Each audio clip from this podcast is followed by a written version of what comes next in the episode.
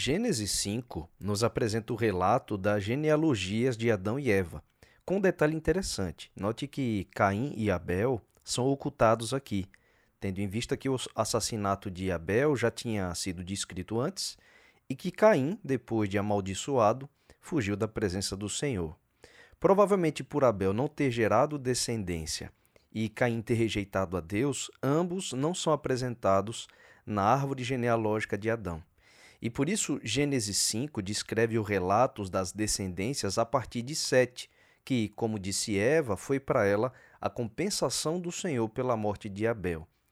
A genealogia é um elemento bíblico muito importante para os que escreveram as Escrituras e também será essencial no Novo Testamento para provar que Jesus é o descendente prometido lá naquela promessa de Gênesis 3,15, quando Deus falou do descendente de Eva, já que outros profetas, como Isaías, acrescentaram detalhes de que o Messias também seria da descendência de Davi, da tribo de Judá. É por isso que os escritores dos evangelhos, como a gente pode ver lá em Lucas, no capítulo 3, do verso 23 ao 38, eles descrevem a genealogia de Jesus partindo de José, seu pai, até chegar em Sete, e Sete como filho de Adão, e Adão como filho de Deus.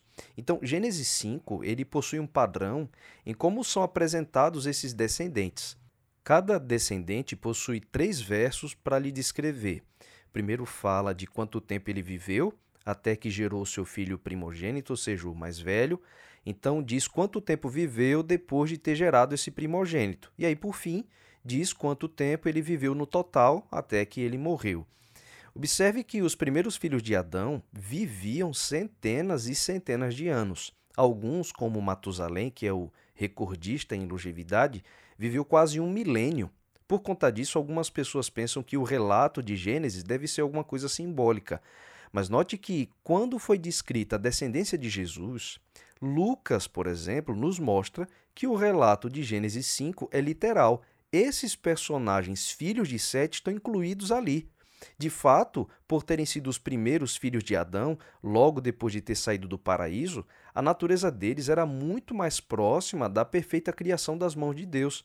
Foi a proliferação do pecado que fez a humanidade reduzir a sua expectativa de vida, especialmente depois do dilúvio, quando a humanidade havia alcançado um nível moral insuportável e a alimentação do homem também mudou de apenas vegetais para se alimentar de carnes, como a gente vai ver nos próximos capítulos. O padrão de como são descritos os descendentes de Adão segue inalterado até que de repente alguém quebra esse padrão.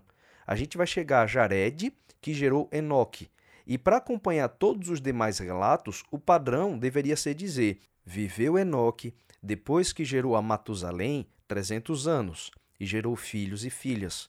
Todos os dias de Enoque foram 365 anos e morreu. É assim em quase todos.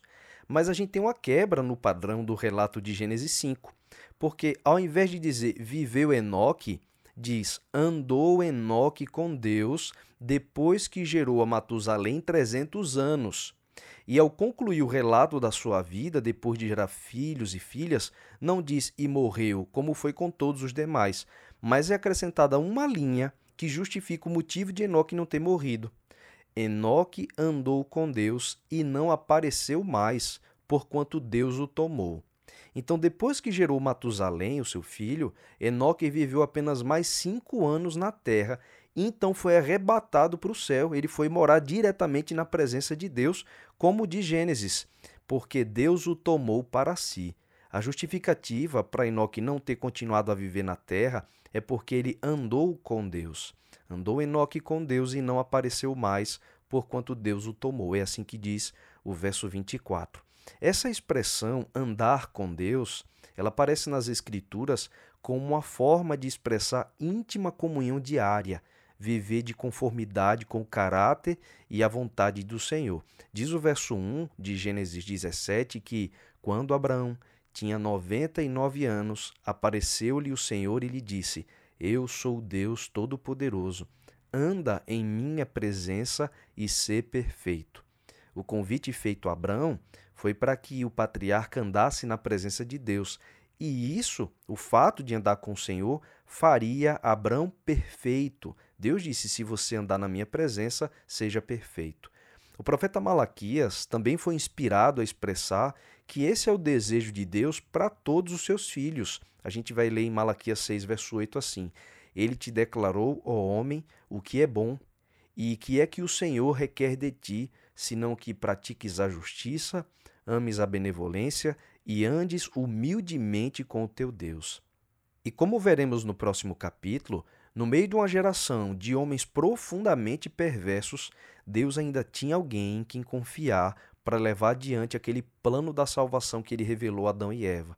O Senhor encontrou em Noé um filho por meio de quem ele poderia salvar o mundo, porque diz Gênesis 6:9, Noé andava com Deus. Olha de novo essa expressão, né? Então essa expressão andar com Deus nos mostra que é o Senhor quem pavimenta o caminho, quem aponta a direção e quem dita o ritmo. Andar com Deus implica em submissão à vontade do Senhor e confiança de que ele sabe o destino e que chegaremos juntos se a gente andar com ele. Andar com Deus implica em companheirismo, amizade, confiança. Foi andando com Deus que Abraão foi chamado seu amigo. E foi andando com Deus que Enoque desenvolveu um relacionamento tão profundo, de tanta submissão e confiança, até que um dia ele não voltou mais para casa, porque, como diz Gênesis 5, porque Deus o tomou para si. Andou tanto com Deus que o Senhor não quis esperar até o fim do plano da redenção para tê-lo consigo. E até hoje, enquanto estamos aqui, Enoque está lá, já há milhares de anos, desfrutando da alegria da presença do Senhor, livre da maldade do pecado e contemplando todas as maravilhas do céu. A vida de Enoque mostra para a gente o que é prioridade para a nossa vida e que em andar com Deus está todo o objetivo nosso de viver nessa terra. Todas as demais coisas serão consequência disso. Enoque não precisou deixar de ter uma família ou um trabalho para andar com Deus. Mas, na verdade, ele obteve tudo isso e muito mais por ser tão íntimo, ter um relacionamento tão profundo com o Senhor. Então, que o seu exemplo de comunhão nos inspire também a andar com Deus como ele andou. Depois de Enoque, o relato segue com o seu primogênito, Matusalém, que é o recordista, né? Até que o capítulo vai terminar com Noé e os seus três filhos, Sem, Cã e Jafé. Noé é o único que possui mais do que apenas o primogênito descrito, porque, como a gente vai ver, nos seus dias, nos dias de Noé dos seus filhos, a maldade da humanidade já havia se multiplicado tanto que era insuportável. E Deus precisou intervir a fim de que o ser humano não se destruísse por completo e aí o plano da redenção também não fosse impedido de se cumprir. O que aconteceu nos dias de Noé mudaria a história da humanidade para sempre, e é um evento relembrado até por Jesus no Novo Testamento. E é sobre esse evento que Gênesis vai tratar nos próximos capítulos.